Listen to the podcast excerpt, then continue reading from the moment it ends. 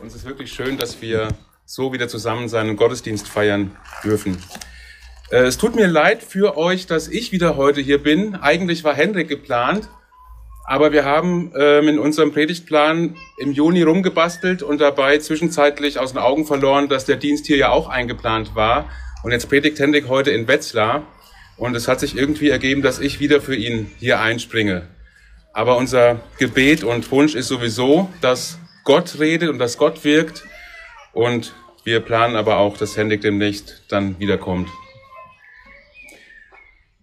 Ich möchte zuerst den Predigtext vorlesen, dann werden wir beten zusammen. Nein, wir machen es umgekehrt. Wir beten zuerst zusammen, dann hören wir auf den Predigtext und dann auf die Verkündigung. Unser himmlischer Vater, das ist wirklich unser Gebet, was wir eben gesungen haben, dass du sprichst, dass du zu unseren Herzen sprichst, dass du unsere Herzen veränderst, dass du selbst dich verherrlichst. Und lass es unser Gebet sein, was das Gebet des Johannes des Täufers war, dass er, Christus, du wachsen musst und wir abnehmen müssen. Und wirke das heute an uns durch dein Wort. Amen. Der Predigtext heute ist aus dem ersten Petrusbrief, die ersten fünf Verse. 1. Petrus 1, die Verse 1 bis 5.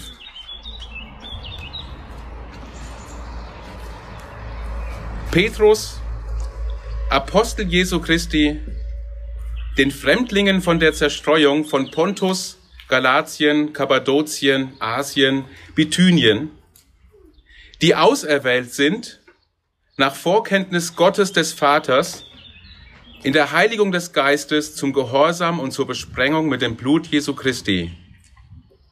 Gnade und Friede werde euch immer reichlicher zuteil.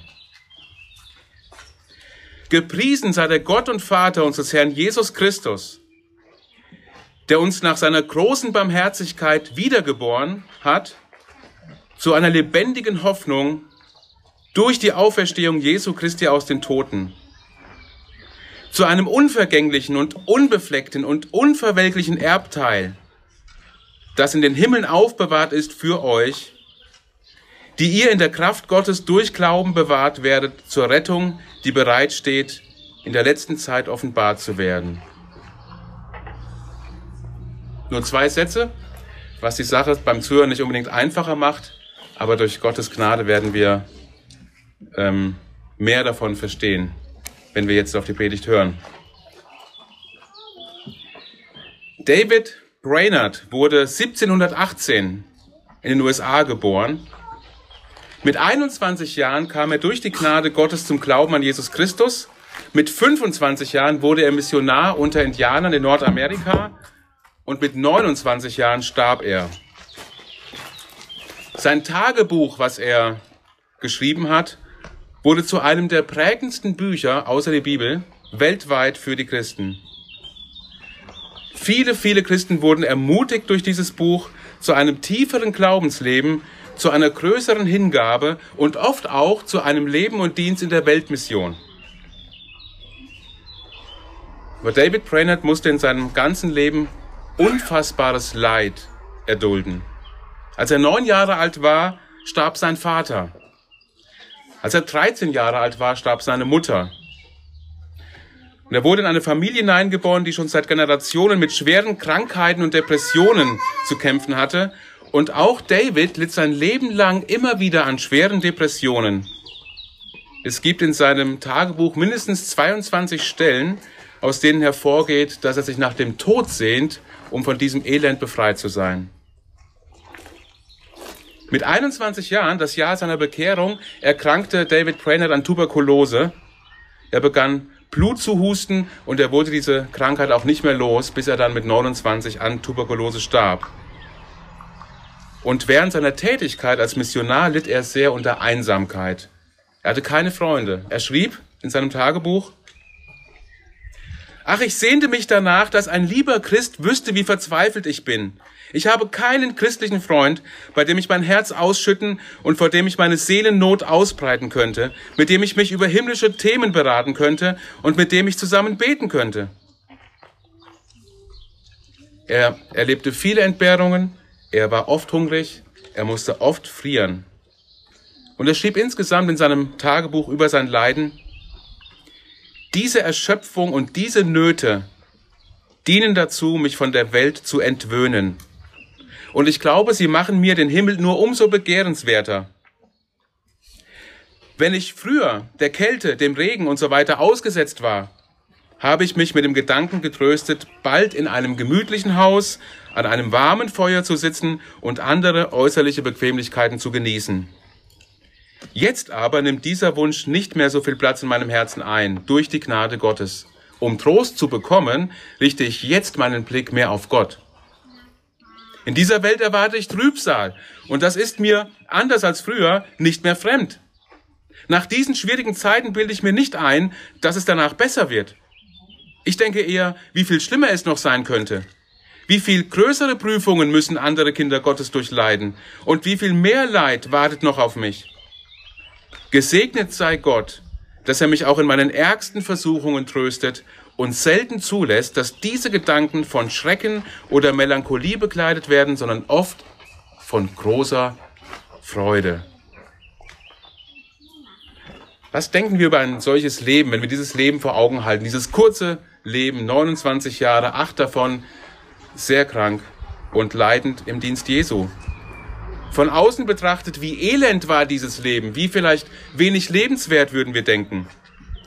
Wer von uns würde sich ein solches Leben wünschen? Und doch, als ich das Tagebuch gelesen habe von David Brainerd, habe ich mich immer wieder nach diesem tiefen und hingegebenen Glauben David Brainerds gesehnt der meinem Glauben an vielen Stellen so unähnlich war. Und nach einer solchen Liebe zu Gott, nach einem solchen Verlangen nach Gott, nach der Verherrlichung Gottes. Aber über das irdische Leben schrieb Brainerd, erwarte nie irgendwelche Zufriedenheit oder Glückseligkeit von der Welt. Es kann sein, dass für manche von euch das gerade aufgrund der Erfahrungen dieser Tage merkwürdig vorkommt, ähm, jetzt kommt die Sonne raus. Wir haben es wirklich schön hier draußen. Ich war gestern Abend mit meinen Kindern zwei, drei Stunden am See. Das war sehr schön. Wir waren sehr zufrieden. Das war wirklich wunderbar. Wir dürfen und können schöne Zeiten erleben in diesem Leben. Aber jeder von uns, der etwas Lebenserfahrung hat und insbesondere mit dem Herrn Jesus lebt, in dieser Welt weiß, in diesem Leben gibt es immer wieder lange oder kurze, leichtere oder schwerere Phasen, von Nöten und Schwierigkeiten und Leiden. Brainerd hat es lange und schwer erlebt und deswegen sagte er, erwarte nie irgendwelche Zufriedenheit oder Glückseligkeit von dieser Welt. Aber David, was, liebt dich, was ließ dich weiterleben? Was trieb dich an in deinem Leben? Und seine Antwort war, ach, dass ich nie auf meiner himmlischen Reise stehen bleiben werde. Seine Hoffnung war, dass das Beste, was wir erleben können, nicht in diesem Leben zu erleben ist, sondern das Beste kommt erst noch. Das ist auch das Thema dieser Predigt. Das Beste kommt erst noch. Es geht um die lebendige Hoffnung. Darauf lebte er hin. Das war seine Hoffnung. Nach diesem kurzen Leben voller Hingabe zu Gott, trotz aller Nöte, trotz aller Schmerzen, kommt das lange, ewige, bessere Leben in der ewigen Herrlichkeit zu Hause bei Gott. Das Beste kommt erst noch, nämlich zu Hause, daheim, bei deinem Vater im Himmel. Das ist die Hoffnung unseres Lebens. Und das ist die einzige lebendige Hoffnung, die wirklich durch dieses Leben hindurch trägt. Ob die Sonne scheint oder nicht. Ob wir gerade von Leiden verschont sind oder durch tiefe Leiden gehen. Und das ist auch eines der wesentlichen Themen des ersten Petrusbriefes.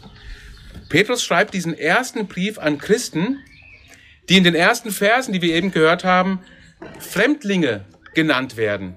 Sie waren Fremde in dieser Welt. Wir Christen haben nicht unser wahres Zuhause in dieser Welt, wir haben unser wahres Zuhause im Himmel, bei unserem Vater. Wir passen nicht mehr zu dieser Welt. Gott hat uns in Jesus Christus aus dieser Welt für sich selbst gerettet. Und das beschreibt Petrus in den ersten beiden Versen so, eure Erwählung entspricht dem Plan, den Gott, der Vater, schon vor aller Zeit gefasst hat, dem Plan, euch durch das Wirken seines Geistes zu seinem heiligen Volk zu machen, zu Menschen, die sich Jesus Christus im Gehorsam unterstellen und durch sein Blut von aller Schuld gereinigt werden. Seit Gott uns in Jesus Christus zu seinem heiligen Volk gemacht hat, Gott hat uns zu seinem Volk gemacht, seitdem passen wir viel mehr zum Himmel als zu dieser Welt, in der wir gerade leben. Vorher war es genau umgekehrt. Vorher haben wir viel besser zu dieser Welt gepasst und gar nicht zu Gott, gar nicht zum Himmel. Aber durch Jesus Christus dürfen wir bei Gott sein und wir passen nicht mehr so ganz in diese Welt. Und deswegen ist das Leben auf dieser Erde auch mit so vielen Leiden und Nöten verbunden. Und deswegen ist es Petrus so wichtig, den verstreuten Christen, die als Fremde in dieser Welt gelebt haben und in dieser Welt gelitten haben, zu schreiben, dass in Jesus der leidende Christ eine lebendige, unerschütterliche, ewige Hoffnung hat. Das ist die Kernbotschaft dieses Briefes. Wir werden jetzt unsere besondere Aufmerksamkeit auf die Verse drei bis fünf richten und sehen, dass das Beste erst noch kommt. Und das ist eine herrliche Wahrheit. Ich will kurz auf die ungewöhnliche Struktur dieser Predigt heute hinweisen. Ähm, die erste Hälfte ist eigentlich sowas wie eine lange Einleitung, aber dennoch sehr, sehr wichtig. Da sind wir jetzt mittendrin.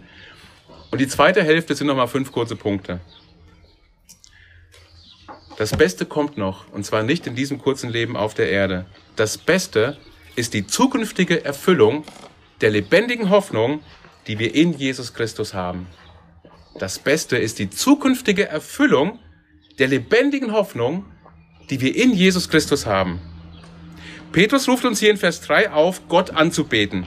Gepriesen sei der Gott und Vater unseres Herrn Jesus Christus.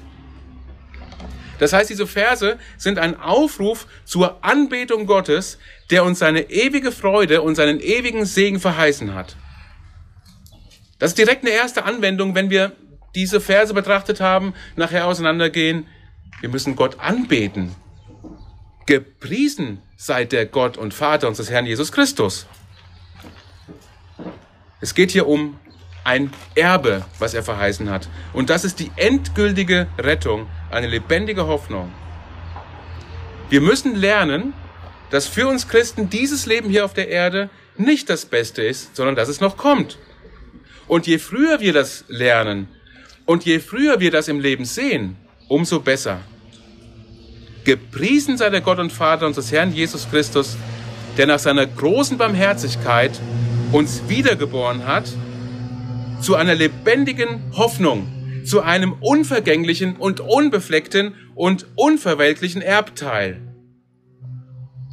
Also Petrus preist Gott hier für die lebendige Hoffnung und die wird beschrieben als das Erbteil, das Gott im Himmel für uns aufbewahrt hat.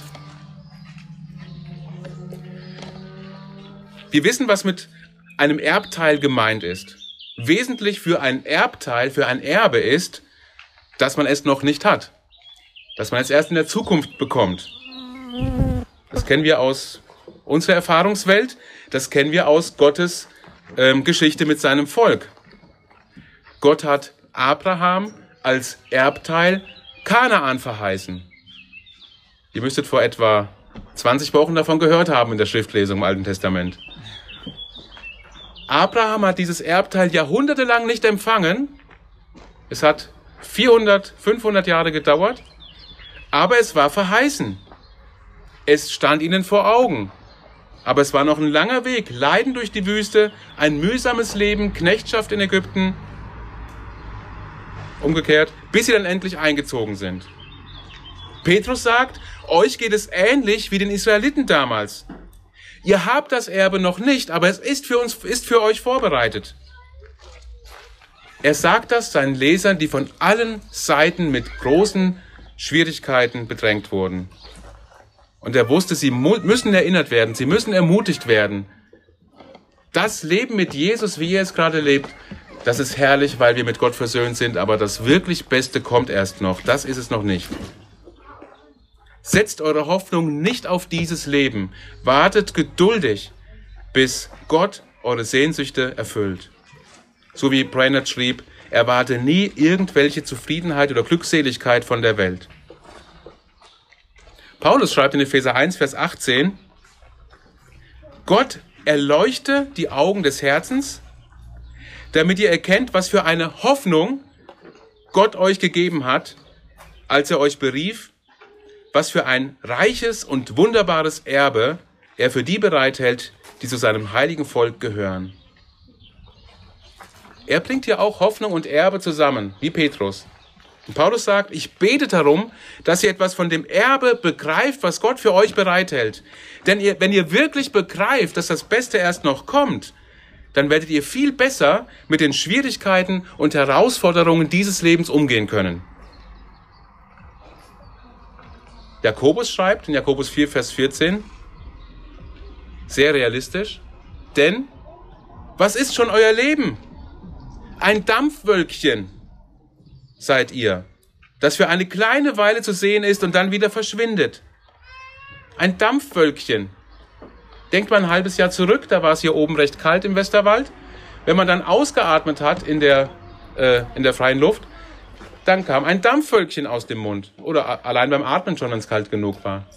Aber man hat es nur ganz kurz gesehen, dann war es weg. So beschreibt Jakobus das Leben. Ein Dampfwölkchen. Es ist kurz da und dann wieder weg. Das Beste ist nicht im Dampfwölkchen. Das Beste kommt erst noch, das Erbteil, was Gott uns verheißen hat. Was ist denn dieses Erbe, von dem Petrus hier schreibt? Er nennt es am Ende von Vers 5. Es ist die Rettung, die bereitsteht, in den letzten Tagen geoffenbart zu werden. Es geht hier um den letzten, herrlichen, zukünftigen, endgültigen Aspekt unserer Rettung unsere, unsere Rettung in Jesus Christus, die können wir eigentlich in drei zeitlichen Dimensionen sehen. In der Vergangenheit hat der Herr uns gerettet, als wir unser Vertrauen auf Jesus gesetzt haben. Wir sind gerettet von der Strafe der Sünde. Gott hat uns für gerecht erklärt, weil er die Strafe, die wir verdient haben, auf Jesus gelegt hat. Und in der Gegenwart besteht unsere Rettung darin, dass wir gerettet sind von der Macht der Sünde, die nicht mehr über uns herrscht, nicht mehr über uns dominiert, wie es früher war. Und unsere Rettung in der Zukunft besteht darin, dass wir von der Gegenwart der Sünde gerettet werden. In der zukünftigen Welt gibt es keine Sünde mehr. Und es gibt auch keine Auswirkungen der Sünde mehr. Du wirst dann endgültig und völlig bis in alle Ewigkeit befreit sein von allem, was uns jetzt begrenzt und Leiden verursacht, von abnehmenden Kräften, befreit von aller Krankheit, von allen denkbaren Schwierigkeiten, von Konflikten, von Schmerz, von Leiden, von Schuld, von Sorgen, von Ängsten, von Tränen, von Hass, Enttäuschung, Schwachheit und Versagen, von Unwissenheit und Verwirrung und Unvollkommenheiten, auch vor aller Art von Viren.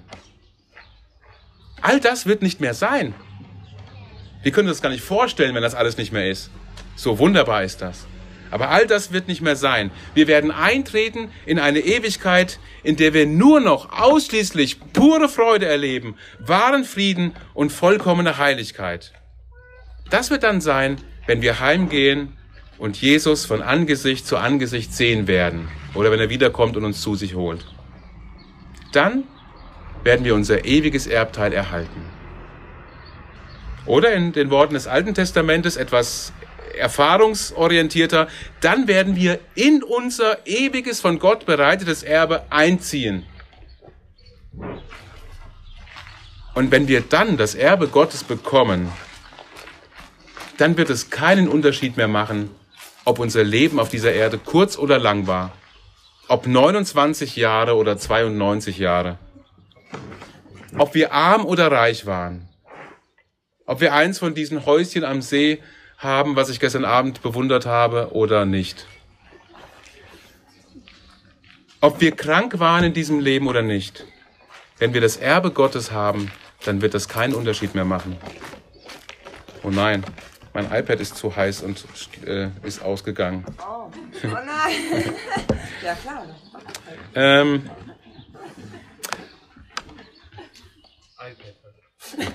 Ich habe mich vorhin schon gefreut, dass ich kein Papier habe, was wegfliegen kann. Okay, also, aber das ist erstmal ganz wichtig. Es wird keinen Unterschied machen. Ich das meinen Schatten, vielleicht hilft das dann noch. Es wird keinen Unterschied machen, ähm, wie dieses kurze Leben hier auf dieser Erde, dieser Hauch gestaltet war. Wir werden nur noch Herrlichkeit und nur noch ähm, wunderbare Gnade erleben. Nee? Okay. Vielleicht gibt es ja auch, habt ihr nicht einen Gefrierschrank oder sowas? Ja.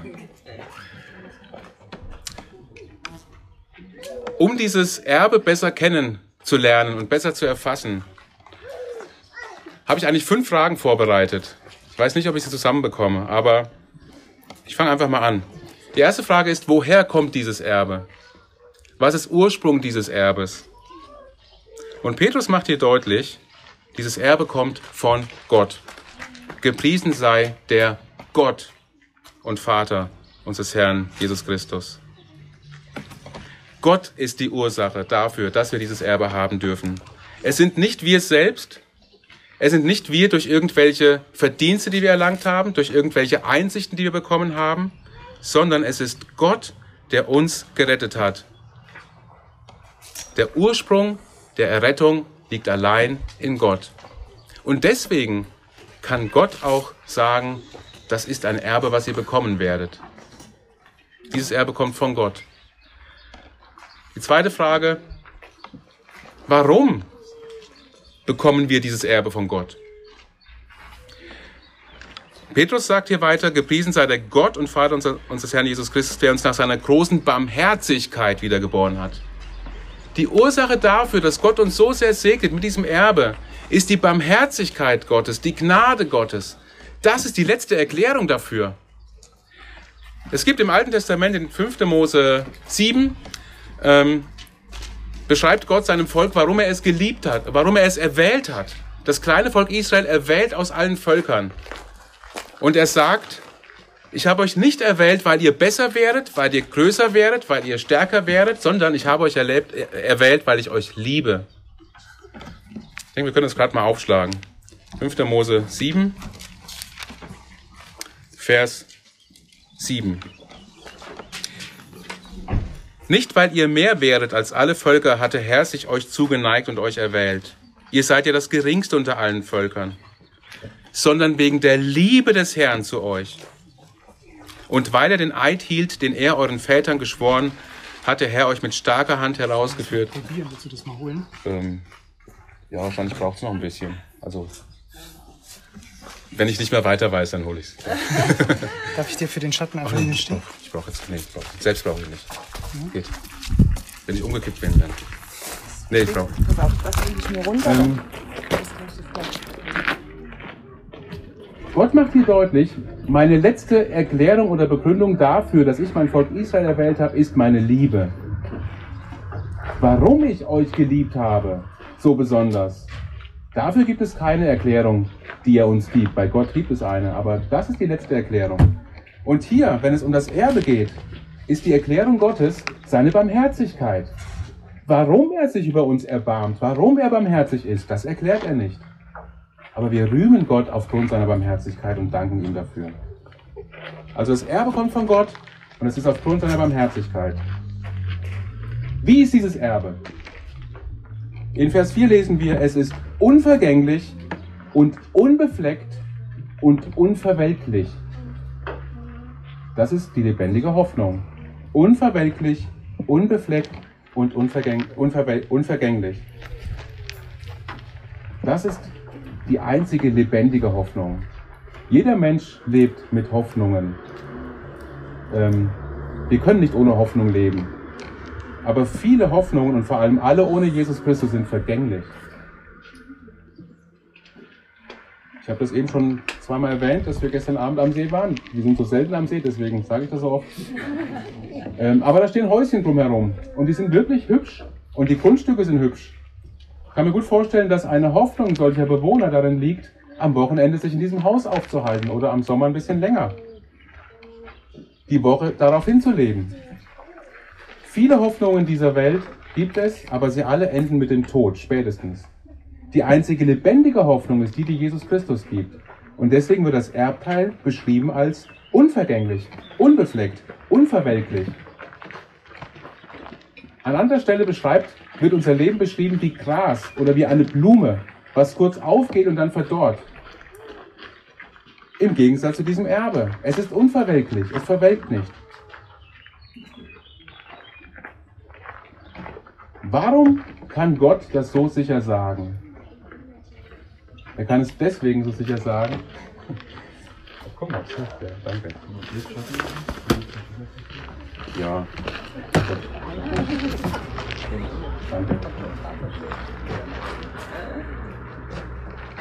Vertraue darauf, dass für den Heiligen Geist keine Umstände zu schwer sind, um zu wirken oder, oder Ablenkungen zu groß. Ähm,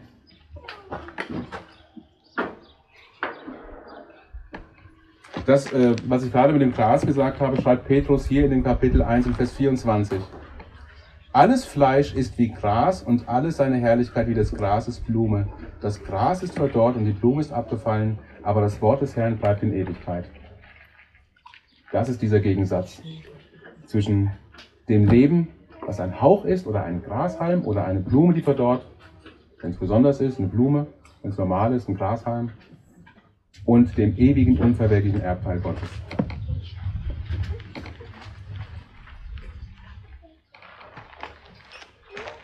Zur letzten Frage, das ist vielleicht jetzt hier die vierte, bei mir ist es die fünfte, das ist aber nicht so wichtig. Die Frage ist, wie sicher ist dieses Erbteil? Wenn wir im Bild des Erbes bleiben, was hier verwendet wird, und weiterdenken, dann gibt es Fälle, in denen Kinder enterbt werden, weil sie die Familie in Verruf gebracht haben oder weil große Konflikte zwischen Eltern und Kindern aufgetreten sind.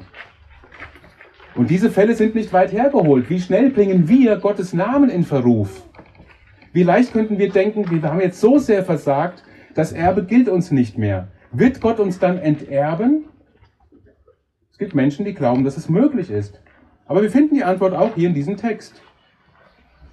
Wir, wir empfangen ein Erbteil, das in den Himmeln aufbewahrt ist für euch. Das ist jetzt schon da, schon vorhanden für euch. Und zwar individuell beschriftet für dich und für mich, die ihr in der Kraft Gottes durch Glauben bewahrt werdet, zur Rettung, die bereitsteht, in der letzten Zeit offenbart zu werden.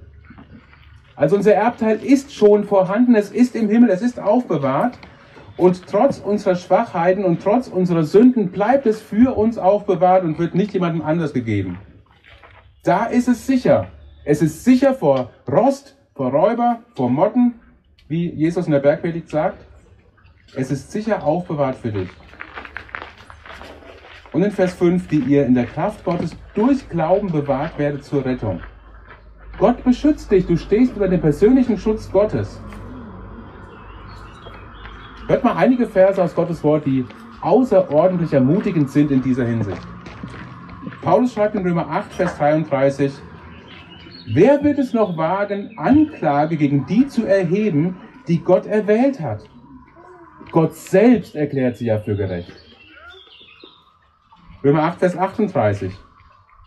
Ich bin überzeugt, dass weder Tod noch Leben, weder Engel noch unsichtbare Mächte, weder Gegenwärtiges noch Zukünftiges, noch gottfeindliche Kräfte, weder Hohes noch Tiefes, noch sonst irgendetwas in der ganzen Schöpfung uns je von der Liebe Gottes trennen kann, die uns geschenkt ist in Jesus Christus, unserem Herrn. Philippa 1, Vers 6. Ich bin überzeugt, dass der, der etwas so Gutes in eurem Leben angefangen hat, dieses Werk auch weiterführen wird und bis zu jenem großen Tag zum Abschluss bringen wird, an dem Jesus Christus wiederkommt. Und dann Judas 24, dem, der die Macht hat, euch vor jedem Fehltritt zu bewahren, sodass ihr untadelig und voller Freude und Jubel vor seinen Thron treten könnt. Wie tut Gott das? Was ist, wenn wir abfallen, wenn wir aufhören zu glauben? Nun, Gott sagt, das wird nicht passieren. In der Kraft Gottes wird unser Glaube bewahrt, schreibt Petrus, die ihr in der Kraft Gottes durch Glauben bewahrt werdet. Gott beschützt uns nicht und bringt uns nicht durch ohne Glauben oder egal ob wir glauben oder nicht. Er bewahrt uns durch den Glauben, durch denselben Glauben, den er uns gegeben hat, als er uns gerettet hat. In Epheser 2 lesen wir, dass dieser Glaube, durch den Gott uns gerettet hat, eine Gabe Gottes ist, die er uns gegeben hat. Unser Glaube wird also Bestand haben, weil er ein Glaube ist, den Gott uns gegeben hat und den Gott uns auch bewahrt. Er ist und bleibt eine Gabe Gottes. Und dadurch ist es ein bleibender Glaube. Und deswegen dürfen wir dieses Erbes gewiss sein. Dieses Erbe, was auch lebendige Hoffnung genannt wird, wird nicht deswegen Hoffnung genannt, weil es vielleicht ungewiss ist. Also in dem Sinne wie, wir hoffen am, Montag mal, dass am nächsten Sonntag wieder schönes Wetter ist, dass wir hier Gottesdienst haben können. Eine ungewisse Hoffnung, darum geht es hier nicht. Der Begriff Hoffnung meint in der Bibel nur, dass es um etwas Zukünftiges geht, was noch nicht eingetreten ist, aber es ist sicher, es ist gewiss, so als wäre es schon da. Das ist eine lebendige, reale Hoffnung, die für uns aufbewahrt ist im Himmel. Lasst uns jeden Tag dieses Lebens mit dieser lebendigen Hoffnung leben. Mit der Gewissheit eines unvergänglichen und unbefleckten und unverwecklichen Erbteils, das in den Himmeln für dich aufbewahrt ist. Und lasst uns jeden Tag dieses Lebens mit der Perspektive der Ewigkeit leben. Denn auf die Ewigkeit kommt es an. Die Erfüllung unseres Seins, die Selbsterfüllung finden wir nicht in diesem Hauch, in diesem Grashalm von Leben. Für jeden, der Gottes Kind ist, kommt das Beste erst noch. Für David Brainerd hat es bedeutet, dass er sein Leben in völliger Hingabe an Gott lebte. Es hat bedeutet, dass er trotz all seiner Krankheit und seiner großen Nöte und der Kürze seines Lebens all sein Leben einsetzte für den Herrn. Und deswegen lasst auch uns mit ihm den Entschluss fassen, ach, dass ich nie auf meiner himmlischen Reise stehen bliebe. Zum Abschluss schlagen wir nochmal Offenbarung 7 auf, wo wir sehen, wie Gott den Vorhang der Zukunft für uns ein bisschen zur Seite schiebt, ein bisschen öffnet und wir können dort hineinschauen.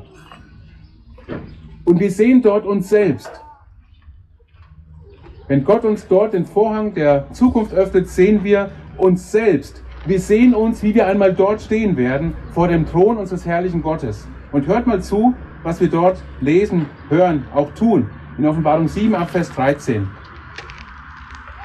Einer der Ältesten wandte sich zu mir und sagte, Weißt du, wer diese Menschen in den weißen Gewändern sind und woher sie kommen? Sag du es mir, mein Herr, erwiderte ich. Das ist Johannes, der die Offenbarung geschrieben hat. Sag du es mir, du weißt es. Da sagte er, diese Menschen sind durch die größte Bedrängnis gegangen, die es je gegeben hat. Ihre Gewänder sind deshalb so weiß, weil sie im Blut des Lammes gewaschen wurden. Darum stehen sie jetzt vor Gottes Thron und dienen Gott Tag und Nacht in seinem Tempel. Er, der auf dem Thron sitzt, ist für sie wie ein Zelt, unter dem sie für immer geborgen sind. Weder Hunger noch Durst wird sie jemals mehr quälen. Die Sonne wird nicht mehr auf sie herabbrennen und sie werden keiner Gluthitze mehr ausgesetzt sein. Denn das Lamm, das du in der Mitte stehen siehst, dort, wo der Thron ist, wird ihr Hirte sein und sie zu den Quellen führen, aus denen das Wasser des Lebens fließt, und Gott wird alle ihre Tränen abwischen. Wir haben das alles nicht verdient. Aber dadurch, dass, der Herr, dass Gott der Herr Jesus Christus seinen Sohn gegeben hat und uns gerettet hat durch den Glauben an ihn, wenn wir umgekehrt sind von unseren Sünden, ist das die lebendige Hoffnung, das ewige Erbe, was uns bevorsteht. Und dafür sei Gott gelobt. Lass uns noch beten zusammen. Unser treuer Gott und Vater, wir staunen darüber, wie überwältigend du uns segnest. Selbst in diesem Leben dürfen wir viele schöne, wunderbare Dinge erleben, aber auch in den Zeiten und Phasen und auch langen Zeiten, in, die wir, in denen wir durch Leiden gehen müssen, auch durch schwere Leiden gehen müssen, preisen wir dich darüber, dass du dieses ewige, unverweltliche, unvergängliche Erbe für uns bereitet hast. Diese ewige Hoffnung, über die wir Gewissheit haben dürfen, dass du sie an uns vollbringen wirst. Wir rühmen deine Barmherzigkeit, in der du sie für uns gegeben hast. Wir wollen dich bitten, lass diese Botschaft heute an diesem Tag, morgen an dem Tag, in der Woche uns begleiten. Dass wir nicht leben für diesen Hauch und diesen Grashalm dieses irdischen Lebens, sondern dass wir leben für dich, dass wir Schätze sammeln im Himmel, dass wir als unser größtes Ziel haben, dich zu verherrlichen, dass wir Verlangen haben nach dir, mehr nach dir als nach allem anderen und dass wir von da aus ein hingegebenes Leben führen, in Liebe zu unseren Familien, zu unseren Freunden, zu unseren Arbeitskollegen, in dem Verlangen danach, dein Evangelium zu bezeugen und dich zu verherrlichen in dieser Welt. Bitte füge du es in uns, Herr, wir können es selbst nicht. Darum bitten wir dich in Jesu Namen. Amen.